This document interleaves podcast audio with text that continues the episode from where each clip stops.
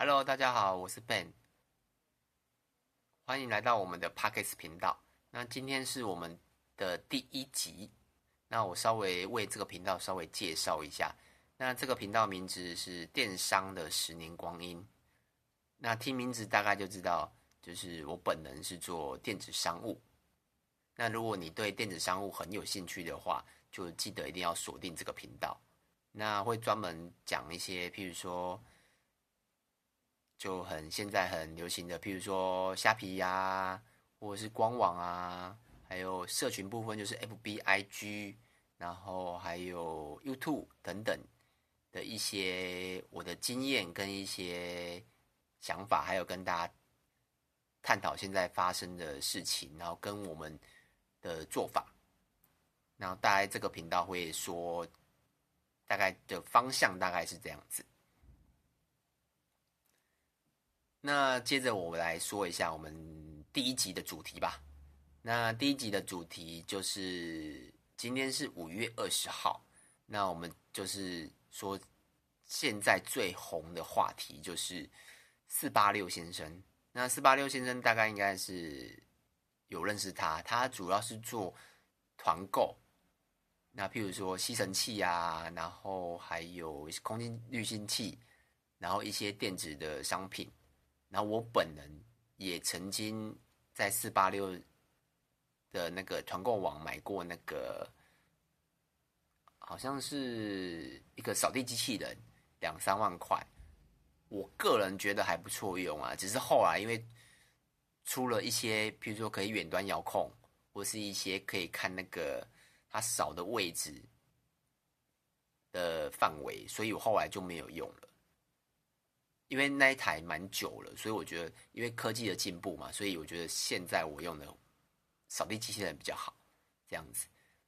那再讲回来。那四八六先生主要是做一些卖一些电子电子产品的，然后也越做越大，然后他有好几个粉丝团，然后今这几天的新闻就是他有一个主要的粉丝团，粉丝人数是八十八万，然后不知道什么原因就被封锁或是删除或是关闭等等，反正就是看不到那个粉丝团了。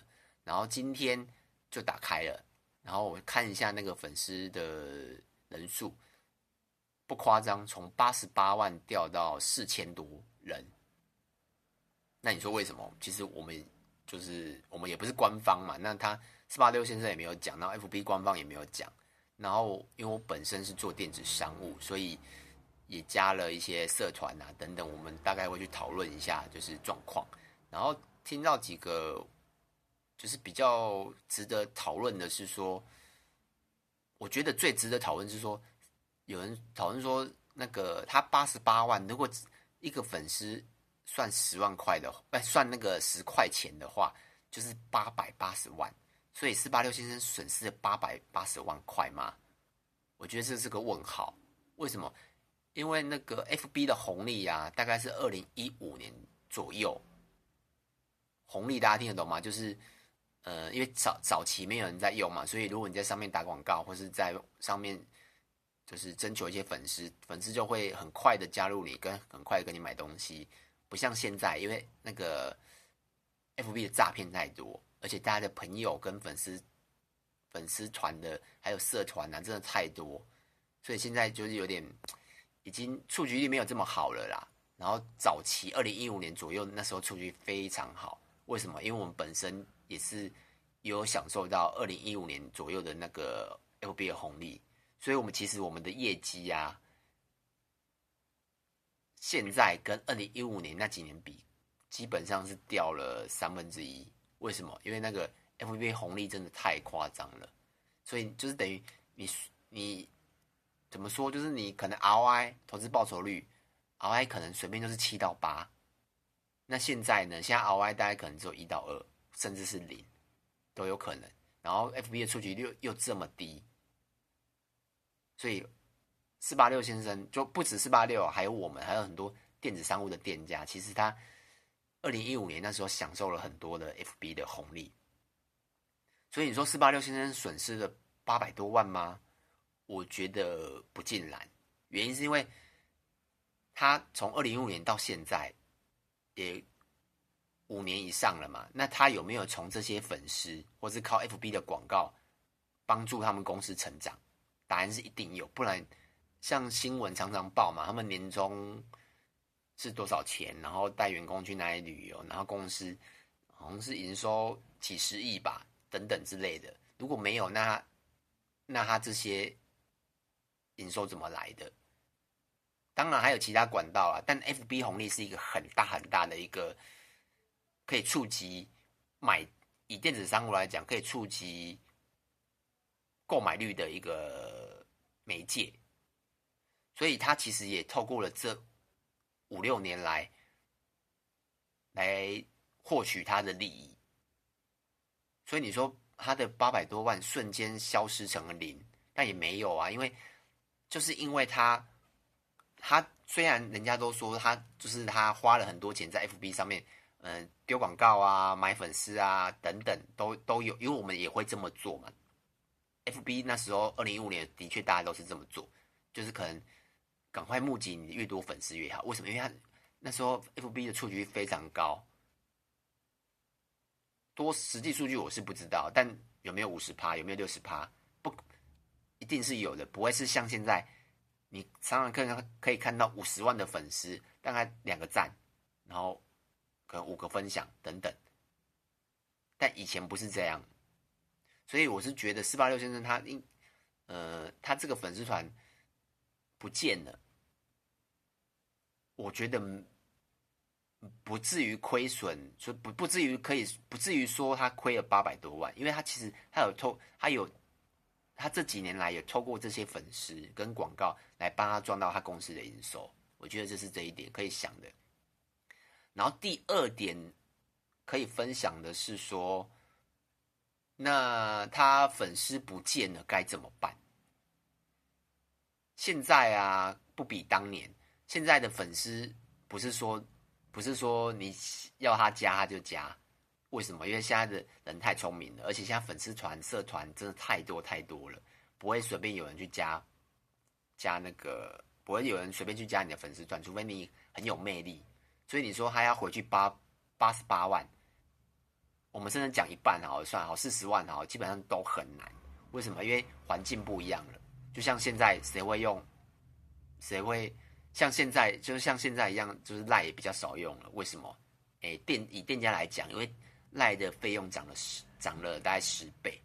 举例啊，如果你原本花在赖花两两千块，但你现在却要花十倍的金额，为什么？因为赖要赚钱嘛，因为它其实就是养套杀的概念啊。因为我们在上面买了，不是买了，就是有很多赖的粉丝嘛，然后我们发讯息给他，然后他又跟我们购物，道理大差不多是这样，也跟 FB 道理蛮像的啦。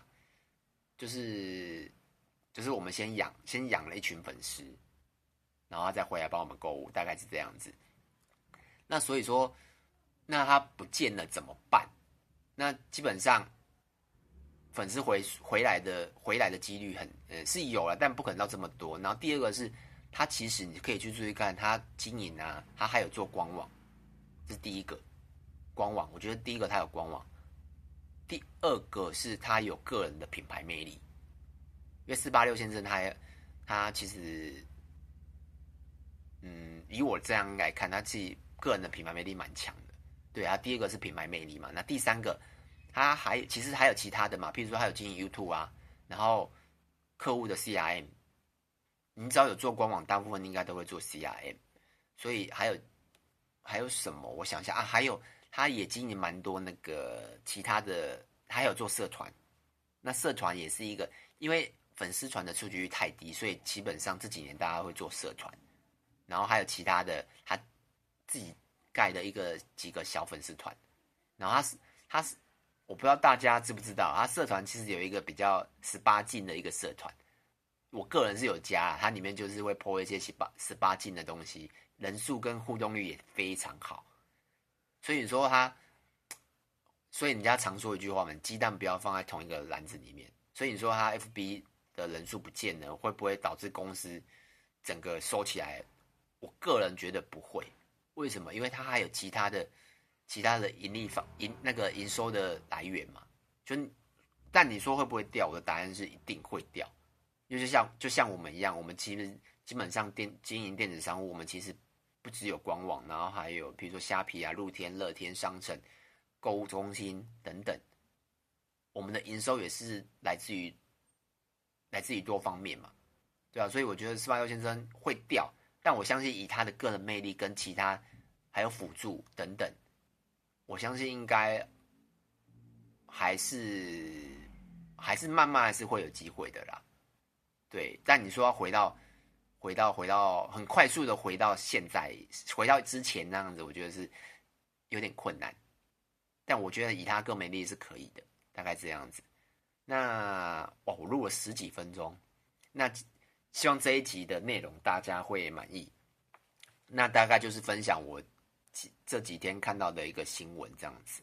那如果你对我们的就是我们我这个我这个主题啦，我叫 Ben，那就是我们这个电商的时间观有兴趣，那记得订阅我们。大概是这样子，那就这样子喽，拜拜。